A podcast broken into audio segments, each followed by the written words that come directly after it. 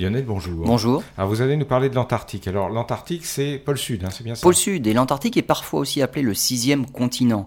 Ce n'est pas qu'une croûte de glace. Au-dessous, il y a bien un morceau de la croûte terrestre.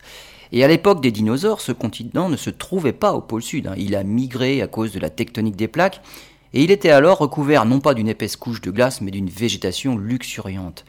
Malgré cette couverture de glace, les scientifiques viennent de découvrir une source de chaleur à la base de la glace sur la partie occidentale. Ces données ont été recueillies par un avion équipé d'un radar. La zone chauffée fait 50 km de large sur 100 km de long.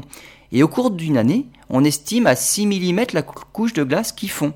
Cette fonte n'a rien à voir avec le réchauffement climatique.